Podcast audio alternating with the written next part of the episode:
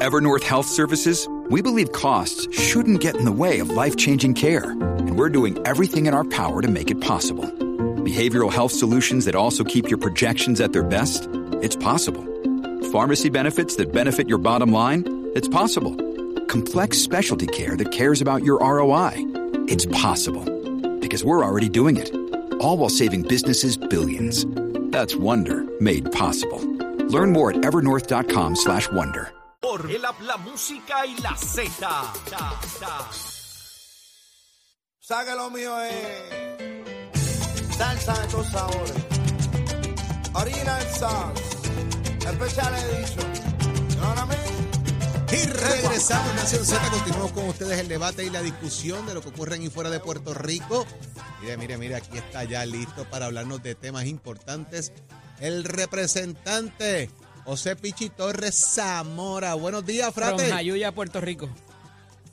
Buenos días, frate. Buenos días, Eddie. ¿Cómo están todos? Ustedes. mire, pero yo, yo siempre lo digo, Pichi es mi fraterno, fui Epsilon Kai, eh, y entre otras cosas, pues aparte de, de todo eso, hay un lazo de hermandad ahí que nos mantiene siempre eh, dentro de todo, ¿verdad? Eh, unido en lo que eso significa, así que, pero vamos a lo que vinimos, representante, vamos a lo que vinimos. Va- Vamos a lo que vinimos. De acuerdo o no con la firma eh, y lo que puede ser eventualmente el proceso de privatización de la generación de energía de Puerto Rico. Del monopolio, Mira, del yo siempre he dicho, bueno, yo, yo siempre he dicho que estoy a favor de la privatización. En términos conceptuales, este, es bueno para Puerto Rico, es bueno para el desarrollo, es bueno para la inversión. Cuando si el Estado no tiene dinero para invertir, que vengan otros a invertir. Eso no, no es malo. Así que lo hemos visto en el pasado con modelos exitosos. Ahora, realmente hablamos de la privatización, pero lo que se está otorgando es un contrato de administración. O sea, viene un ente privado a administrar las plantas que tenemos, las plantas de la autoridad. Privatización para mí, y yo lo he dicho claramente como ingeniero, sería ya este, permitir que un ente privado total de, de afuera venga, eh, ponga su capital completo y construya una planta completa y genere, como está haciendo AES con carbón en Guayama, a 5 centavos el kilovatio hora, y como está haciendo Ecoeléctrica con, con gas en el área de Peñuela, como a 7, 8 centavos por kilovatio hora. Eh, y, eso, y eso es una aspiración que yo tengo, o sea, que vengan otros generadores, ya sea de energía verde, ya sea de otros com- combustibles, pero en términos de la administración de lo que tenemos, del mantenimiento de lo que tenemos, bueno, si está el privado que quiere hacer la diferencia, ¿por qué no? Se trae el asunto de que si va a haber un monopolio, ¿verdad? Y que si el monopolio estaba en manos públicas y ahora pasa a manos privadas y que esto al, al final del día va a afectar la tarifa. Tanto Fermín Fontanes como el secretario de Estado Omar Marrero hoy están en la prensa diciendo que eso no necesariamente va a ser así. ¿Qué tenemos que hacer para que eso no pase? Bueno, primero, obviamente, como son procesos confidenciales, hay que esperar a ver este, ¿verdad? las garras que le pusieron a ese contrato una vez se haga público. Yo debo entender, ¿verdad? y vamos a estar vigilantes, yo voy a estar vigilante, muchos vamos a estar vigilantes, pero yo debo entender que, como dice Fermín Fontanes y, y- el mismo este Omar, el secretario de Estado, ¿verdad? y presidente de AFAS, eh, director ejecutivo de AFAS, por las experiencias aprendidas, deben haberle puesto más garras a ese contrato ahora. Vamos a estar claros, o sea, Eddie y Jorge, o sea, el, el, el costo energético en Puerto Rico, la factura aquí sube y baja porque el costo energético depende del petróleo. Si el petróleo claro que vamos a pagar, vamos a pagar más. Eh, y esa ha sido mi guerra constante mientras estado en la parte política, que tenemos yo un momento dado, apoyé y apoyo el gas como combustible, porque tú tienes que tener diferentes tipos de combustible disponibles. Eh, apoyé y apoyo la energía verde, la energía de los molinos. Recordarás la lucha que tuvieron para no poner los molinos de viento allí en, en Santa Isabel. Sí, y pero aquí hay otro asunto, Pichi, y es que eh, la compañía se va a vender gas a sí misma y ello, y eso puede en, eh, ¿verdad? incidir en que hay unos factores ahí que se controlen que no tienen nada que ver con el petróleo, sino que cómo ellos se manejan en su en su en su fuero interno. Y parecería que la, la regulación que hasta ahora hay con el negociado y demás no ha sido suficiente porque ahora mismo hay una multa del, del, del, de- que ellos están impugnando del negociado. O sea, eso no les ha sido un, un ¿verdad? A- a- algo que, que los detenga en, en quizás sus prácticas. Mira, yo personalmente creo que el negociado ha funcionado hasta ahora, pero se le pueden poner más garras. Yo no tengo problema. El negociado, el ente del negociado de energía, se trajo para que fuera un tipo de, ¿verdad? De, como la Federal este, Energy Commission, ¿verdad? Ujú. este, en Estados Unidos, para que reglamentara y pusiera. Yo personalmente creo que hay que darle más garras en términos del tipo de multa y hasta dónde pueden llegar para obligar a. Ahora, otra vez, el jefe de ellos va a ser el gobierno de Puerto Rico. Y nosotros le, tenemos que exigir, el gobernador tiene que exigir, el gobierno de turno le tiene que exigir para que hagan las cosas correctamente. Y obviamente el, el negociado de energía tiene que ponerse para su número, by the como lo ha hecho hasta ahora, porque vamos a estar claros, la propia energía eléctrica en momentos ha tratado, cuando la energía eléctrica, Luma, como se llama, ha tratado de meternos este gato por liebre, como se dice en la calle, en el, campo, eh, en algunos momentos y sabes que el propio la propia Comisión de Energía se ha dado cuenta y han virado eh, ¿verdad? Este, costos que no son correctos, han virado tarifa que no es correcta, han regulado la tarifa para que sea más baja cuando no es correcto porque los números no lo prueban. Así que yo confío en ellos y vamos a estar vigilantes. Representante, hay un issue que me parece que es eh, fundamental dentro del acuerdo, porque todavía pues no se ha divulgado ese término públicamente hasta que pues se firmen todas las partes y lo demás. ¿Qué va a pasar eventualmente con los empleados de la Autoridad de Energía Eléctrica? Se repetirá la historia de Luma, donde hay muchos de los empleados de energía eléctrica están trabajando en Luma, otros están en, en agencias del gobierno y otros están pues en entidades privadas. Pero significa, y lo planteo por lo siguiente, representante, Ah, el planteamiento de que se administre, estos empleados van a seguir siendo empleados de la autoridad con los beneficios de la autoridad, porque hay gente aquí que si se van ahora, en verano pierden literalmente a seis meses de retirarse de la autoridad, perderían todos los beneficios que tienen en su retiro. Gente que un año se puede retirar, perdería ese retiro. Y me parece que eso ha levantado en gran medida un grado de preocupación entre los empleados de la autoridad, porque hay gente que se retira ahora, dentro de tres meses, seis meses, un año, y perderían de alguna manera lo que fue el trabajo que ya han realizado a la hora de retirarse, porque no se van quizás con un retiro dentro de lo que ellos pueden establecer digno. ¿Cómo tú ves eso? Pichi? Bueno, mira, vamos a estar claros que cuando se hizo la ley energética de Puerto Rico, en el cuatrienio pasado, este, con el compañero en ese momento, senador Larry Hammer, Ujú. que estaba trabajando, hay una línea clara, una línea clara de, de, de derecho, o sea, en la ley que dice que los empleados, en este tipo de transacciones, los empleados no van a perder su empleo y se van a, o sea, el que no quiera irse con una compañía nueva, tiene que ser este, ¿verdad? Tiene que ser contratado, ¿verdad? Tiene que ser este por el gobierno de Puerto Rico, ¿verdad? Tiene que trabajar con el gobierno de Puerto Rico. Por eso, lo que se dio, los que no quisieron pasar a Luma, pues claro, por contrato con el gobierno de Puerto Rico. La mayoría de ellos, para hablar del caso de Luma rápido, la mayoría de ellos, y me consta, lo que estaban buscando era corporaciones. Porque yo recuerdo, yo sé de empleados que lo que pedían, no, yo quiero trabajar en el fondo, porque es una corporación. Yo quiero trabajar en edificios públicos, porque es una corporación. Yo quiero trabajar en esto, porque es una corporación. Porque obviamente venían de corporación a corporación con unos beneficios similares, por decirlo así, o parecidos. En este caso no va a ser diferente. El empleado que se quiera quedar trabajando con el nuevo, ¿verdad? Con la persona, la entidad que va a administrar, pues se pasará a ser empleado de ellos. Aquel que quiera quedarse con el gobierno de Puerto Rico tiene por ley, lo que dice la ley, tiene que trabajar, ¿verdad? tiene que darse la oportunidad de empleo en el gobierno de Puerto Rico y obviamente cada empleado va a decidir exactamente si está seis, mira, si está seis meses de jubilarse, yo no me iría con el ente nuevo, punto. Si yo estoy a seis meses, yo no me voy porque la jubilación está ahí, me la tienen que asegurar. Claro. Porque la jubilación de, de, de la Pero autoridad. es que, me, parece que eso va a ser punto. tema de issue de, de discusión, así que se, se lo dejo ahí porque yo sé que eso va a pasar con pronto, porque nos han traído ya entre llamadas y comunicaciones ese grado de preocupación entre los empleados. Pichi, gracias por estar con nosotros acá en Nación Z. Ok, gracias a ustedes, siempre bendiciones. Como Un no, un abrazo. Y ya está en línea telefónica también para hablar con nosotros ya el precandidato eh, a la comisaría residente en Washington por el Partido Popular Democrático, el licenciado Pablo José Hernández Rivera. Buenos días. Buenos días. Bueno, buenos días a ti, buenos días a todos los radioescuchas. Pablo, eh, ya ayer finalmente entraste al ruedo político eh, de frente en, una, en un anuncio de una precandidatura donde estableces tu intención de crear un comité y ocultar la posibilidad de ser candidato a comisionado residente por el Partido Popular Democrático. Eh, ¿Cómo te has sentido ya después del anuncio? En verdad que me he sentido muy bien. eh, el anuncio fluyó, superó mis expectativas realmente. La recepción ha sido muy positiva, Jorge. Y como yo sé que este es el programa más escuchado por las mañanas, te quería dar una exclusiva. Ajá, arranca, suelta. Todo comienza aquí, Achero, te lo he dicho, ¿ves? Hay una exclusiva para acá. Cuéntanos, Pablo. Mira, Jorge, yo anuncié ayer que una de mis metas, debido a todos los problemas de corrupción e inversionismo político que hay en Puerto Rico, es tener una campaña que esté financiada lo más posible por el pueblo. ¿Verdad? Ajá. Que el pueblo haga donaciones pequeñas en mi página web, pablojosehr.com, que las haga recurrentemente, como se hacía antes con los mailings, que la gente enviaba un sobre con 10 pesitos, mes a mes al partido, para que mi promedio de donación pues sea bajito y que recaudemos mucho y no dependamos exclusivamente de donantes que te dan cantidades grandes. Pues te tengo los números del primer día de mi campaña. Ajá. Cuéntame, Ayer ¿cuánto recaudamos, recaudaste? en 24 horas, recaudamos 30.654 dólares. Para, para, para. En 24 horas, o sea, desde que anunciaste tu intención de la precandidatura, levantaste más de 30 mil dólares. Correcto. De 85 individuos. De esta cantidad, más de la mitad donaron menos de 100 dólares. O sea que más de la mitad fueron donaciones pequeñas.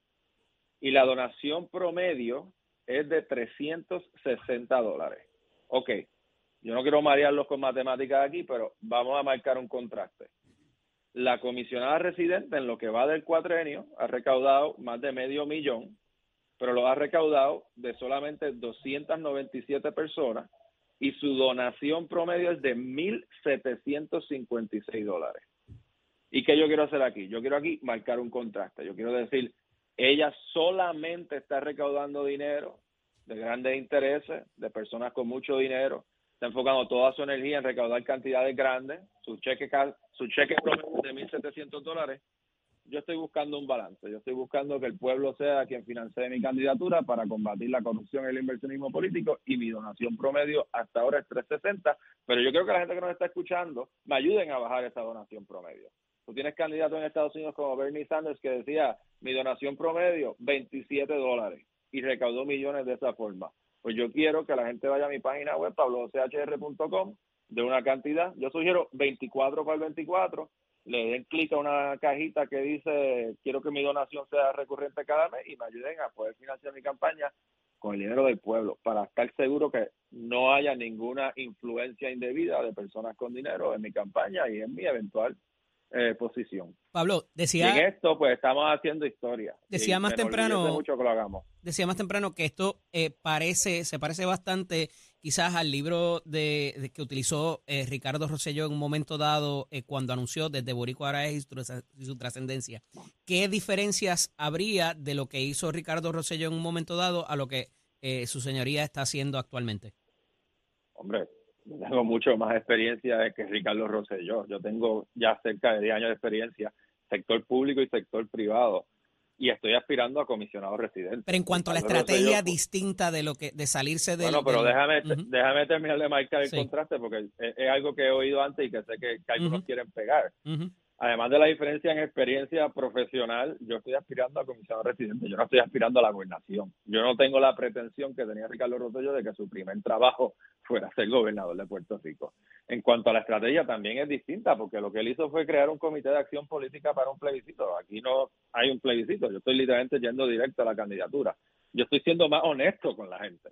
Yo no me estoy escondiendo detrás de, no estoy diciendo que eso es lo que haya hecho Rosselló necesariamente, ¿verdad? Pero yo no estoy creando una fachada de un comité para impulsar el estatus, que realmente es una manera de yo recaudar dinero para correr para gobernador. Yo estoy yendo directito al grano. Yo estoy diciendo, esta es la posición que me interesa, por esto es que me interesa y esto es lo que necesito. Pero ¿cuáles son las credenciales de Pablo, eh, más allá quizás de un debate que se pueda generar en cuanto al apellido o el linaje eh, político? ¿Cómo, te, ¿Cómo la gente puede evaluar a Pablo José como candidato a la comunidad residente de Washington? Las credenciales. Como, como dice mi website, pablojoseh.com, ignora su apellido, lee su resumen. Cerca de 10 años de experiencia en Puerto Rico y en Washington, sector público y privado. Trabajé en la oficina del gobernador, trabajé como oficial jurídico en el Tribunal Federal y he trabajado como abogado y consultor en el sector privado en Washington. Eh, soy autor, editor, coeditor de varios libros de historia política. Fui bloguero y columnista para el Nuevo Día. Así que tengo una trayectoria, yo creo que me capacita para esta posición. Y, Jorge, voy a decirte más porque estaba escuchando gente de otros partidos diciendo, pero ¿por qué no aspira primero a una posición en la legislatura y empieza más abajo? Miren, primero, ningún PNP puede lanzar ese tipo de ataques cuando apoyaron a Ricardo Rosselló para la gobernación sin él haber aspirado a ninguna posición antes en el 2016. Ningún pipiolo puede lanzarme ese tipo de ataque cuando apoyaron a Juan Dalmau para la gobernación en el 2012 sin él haber aspirado a ninguna otra posición. Ninguna persona de Victoria Ciudadana o que haya votado por Alexandra Lúgaro o Manuel Sidre en el 2016 puede lanzar ese ataque porque ellos aspiraron primero a la gobernación sin haber aspirado a ninguna otra posición. Y ninguna persona de Proyecto Dignidad o que haya votado por Eliezer Bolina pueden hacerlo tampoco porque ellos aspiraron primero a la gobernación antes que ninguna otra posición. Y yo estoy aspirando a comisionado residente y lo estoy haciendo con trayectoria. Y le estoy diciendo a la gente, no como Ricky, que fue directo por el apellido. Olvídense de mi apellido. Mi nombre es Pablo José. Y así es mi logo, así es mi website, mi abuelo y mi padre, ¿verdad? Menciones incidentales, pero yo quiero que la gente me evalúe por mis méritos. ¿Qué le puedes atribuir positivo a la comisión de residentes y algo? Yo considero que ella es buena persona. Más nada, no ha hecho más nada. yo considero que ella es buena persona, yo reconozco que ella tiene buenas intenciones, pero en cuanto a su trayectoria, ¿verdad? Yo creo que muchas de las cosas que han pasado en Puerto Rico no han sido por ella, sino a pesar de ella, porque ella tiene unas relaciones muy deterioradas con el Partido Republicano y con el Partido Demócrata, particularmente por su obsesión con el tema del estatus. O sea, los republicanos resienten que ella haya estado impulsando este proyecto sin su participación y apenas consiguió 19 votos, que es la cantidad más baja que ha conseguido un comisionado PNP en los últimos 30 años para un proyecto de estatus. Y los demócratas la resienten porque ella apoya a Trump en tiempos recientes hemos visto su desempeño decaer grandemente. Yo creo que eso es consecuencia de su interés en la gobernación. Por ejemplo, ella faltó una reunión de FEMA con Biden después de Fiona. Ella se opuso a la extensión para que entrara diésel a Peñuelas después de Fiona, porque ella pues está a favor de las leyes de cabotaje, recibe 60 mil dólares o más de esa industria y de esos intereses vinculados. Y para mí lo más serio fue que recientemente cuando se estaba discutiendo la extensión de Medicaid, sobre lo cual dependen cientos de miles de puertorriqueños, ella estaba de parranda. Y estaba de parranda específicamente en Sabana Grande, cuando se anunció el acuerdo de Medicaid por parte de Nidia Velázquez, Chuck Schumer y otros demócratas, y se montó un avión para ir y celebrar el acuerdo y atribuírselo. Así que yo lo que noto ya es un patrón de dejadez producto de su deseo de ser gobernadora que ha afectado su desempeño. Pablo, con relación a lo que está pasando en el Partido Popular Democrático y las eh, luchas que se avecinan ahí por el poder, no solamente de la aspiración a la gobernación, sino la presidencia también de la colectividad, ¿cuánto esto puede incidir en el plan que tienes para eh, presentar la candidatura? Yo voy a correr en equipo con el que prevalezca en la candidatura a la gobernación, que probablemente sea también el que prevalezca en la contienda para la presidencia ¿Tienes alguna preferencia hasta ahora? Yo he dicho ya que me voy a mantener neutral porque tengo que trabajar bien con el que sea que gane y porque no quiero replicar la mala experiencia de los últimos ocho años donde la comisionada residente no ha tenido buena relación ni con Ricky, ni con Wanda, ni con Pierluisi.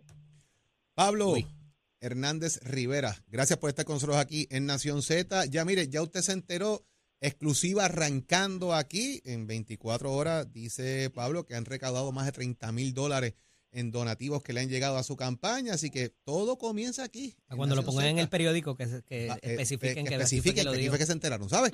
Gracias, Pablo, que tenga buen día. Gracias, Jorge. Y ponlo en Twitter y recuerden los que nos están oyendo, pablojochr.com, queremos que tener donaciones del pueblo, no queremos depender solamente de donaciones con mucho dinero. Aquí se enteró usted. Vamos a ver qué está pasando en el mundo. Ahí está Emanuel Pacheco. Escoge ASC, los expertos en seguro compulsorio.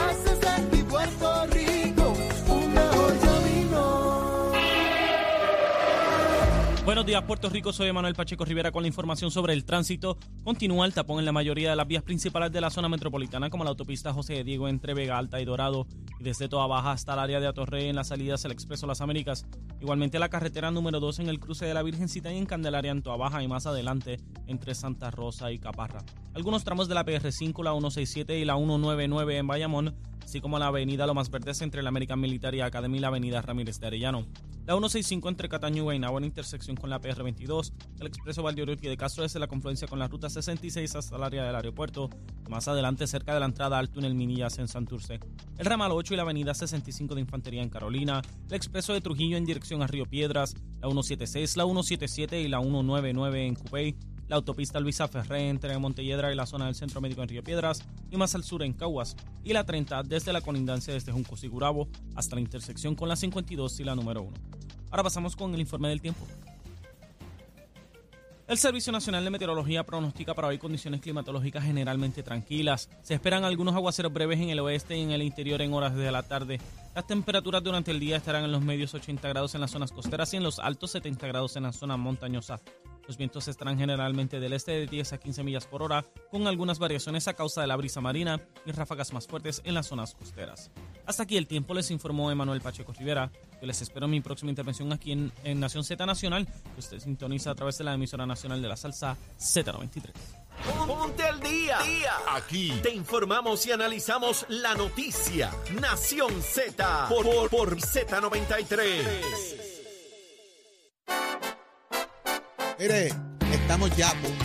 A punto. Pero eso es ya.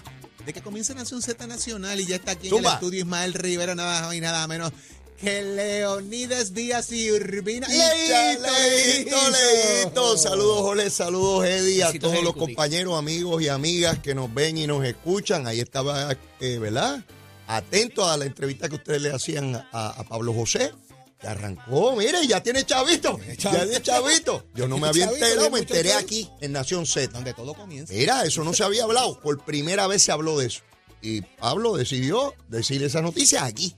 Así es. Mira, tiene mucho más chavos que el Partido Popular, que son 200 pesos. Que la mitad del partido. Eh, del a, partido y la mitad de los eh, candidatos a también, rayo, quiere decir que el hombre viene, viene. Que eh, ¿Ah? empezó la pelea interesante en la candidatura de Pablo. Vamos a ver cuánto aguanta eso, porque acuérdate que cuando tú empiezas, Claro. está la luna de miel, pero después empiezan los ataques, la cosa. O sea, tú estás comparando esto con el matrimonio, que es la cosa buena en la luna de miel, después se complica, Jorge. Siempre se complica. ¿De verdad? Después, después otra segunda luna de miel y una tercera Ah, y una ok, cuarta. ok, ok. Entonces uno aspira a tener los 30 años de Leo en el matrimonio. ¡Échale! Mira, Ole y Eddie, eh, me llama la atención que yo pensaba que Héctor Ferrer, hijo, iba a entrar en esta carrera temprano y sin embargo veo expresiones de él hoy en la prensa que señala que él respeta que jóvenes entren en este proceso, pero que no es momento de candidatura. Y yo, pero ¿y cuándo es momento? Si ya estamos en el año preelectoral, en diciembre hay que radicar. Eh, eh, ¿Será que no va para que hay comisionado? mucha gente que tiene que empezar. Fíjate, eh, Leo, que hablábamos hace un rato en el análisis nosotros acá, Ajá. de que el Partido Popular tiene un evento ahora en febrero. Que lo está cuestionando Carmen Maldonado. Dice que eso no se debe hacer. Y ese evento de febrero, bueno, ella es miembro de la Junta de Gobierno y ella estuvo ahí. Y Y, y si se fue a mitad de reunión Oye, y no estuvo, pues ese- entonces no tiene problema, no ese, tiene derecho a la ese gritería. ese dato es importante, ¿eh? Jorge. La pataleta hay que darla allí dentro. Oh, es importante, sí, ¿eh? ciertamente. Entonces, si tú te vas a mitad de camino y no te quedas en la reunión, pues tienes un problema, número uno. Número dos, Ajá. Ese evento probó, que lo discutíamos Eddie y yo hace un rato, Ajá. que los demás aspirantes salgan para colocar fichas de ellos en esas Claro, posiciones. claro, de acuerdo contigo. Así que me imagino que veremos. Ya escuchas a Javi que dentro de su cosa y su ambivalencia decir si ni a favor ¿Cómo ni en contra, sino ¿Cómo todo lo contrario. Bueno, Ya, es que no- ambivalente. bueno, es que yo veo al alcalde de Villalba que eh, ni a favor ni en contra, sino todo lo contrario. ¿Eh? Anda, O sea, anda. si va para adelante, eche para adelante. Si no va, pues toma una decisión. Pero lo anuncio ya fue mismo. Si es para Villalba, es fue para Villalba. Y si es para Ponce, es para fue Ponce. otro que se salió de la reunión también. Y no Cuando estuvo cuando se votó. Cuando tocó votar, se salió a atender una llamada supuestamente y no... Eh, son, son situaciones particulares que hay que asumir posiciones. ¿eh? Entonces, esto de Carmen, Importante. yo digo que las únicas dos personas, y lo dijimos aquí también, que Ajá. han dicho vamos para la presidencia del Partido Popular han sido José Luis Dalmau Ajá. y Jesús Manuel Ortiz. Vamos Sí. para la presidencia, ellos no han hablado de la gobernación. Sí. Carmen es la segunda vez Que- que, que anuncia, que va esta para- cosa, así es que está haciendo un refresh, Es Y entonces tienes por otro lado a Javi de voy, no voy, ya mismo decido, déjame ver qué está Digo- pasando. digo que en febrero, no sé si para los enamorados, caliente pero- está el agua para tomar una decisión. Pues me parece que, y dijo incluso en el periódico, en su Ajá. entrevista, que si aspira a la presidencia, aspiraría por sentido Que una cosa va con la la otra. gobernación. Eso Sí. es lo que él plantea. Pues vamos a ver si finalmente ese anuncio se da y se cuadra Ya. entonces que sería la primaria de mayo, De mayo. del Partido Popular. Pero la gente tiene que tomar decisiones ahora porque tienes una elección en febrero. Y cómo controlas los delegados, que es la Por eso, esa. De, de hecho, yo, yo- yo pienso que Carmen se debió haber mantenido en la reunión, asumir su punto, porque yo valido el planteamiento que ella hace. ¿Cómo vas a escoger una junta para un presidente después? Tú permites la presidencia para que se reorganice. Porque, y si los que salen en la junta son adversarios de quien finalmente presida, es Te- absurdo. Te, voy a decir algo. Quien se va a encargar de mover esa ficha Ajá. va a ser Tatito Hernández, te lo estoy diciendo hoy. No me digas, Te lo estoy diciendo Tatito. hoy. Tatito va a buscar que hayan candidatos de los Pero distritos con, en esa ¿con te qué propósito? ¿Con qué Te propósito? Jorge, Ah, dime pues, completo el cuento. es Tienes soberana. poder, papá. La asamblea ganas ahí mantienes control y poder. Íchale, está bueno y es esto. único te puede retar. Mira, nos están diciendo que, que- que- que ustedes se tienen que ir y yo me tengo que yo le- quedar. Yo lo que te voy a decir una cosa. Nosotros tiramos la benzina. Tú préndele fuerte. A eso voy. Vamos para adelante. Nos vemos mañana a las 6 de la mañana en Nación Z y Nación Z Nacional que comienza ahora con Leo Díaz Urbina. Gracias por estar sintonizados con nosotros, por ser parte de sus mañanas y permitir que seamos el programa de radio de mayor crecimiento en Puerto Rico. Échale. Y hay mucha gente asustada porque Nación Z viene este año mire, Uh. a tumbar cabeza. Nos vemos mañana. Cuídense. Excelente Buen día. día.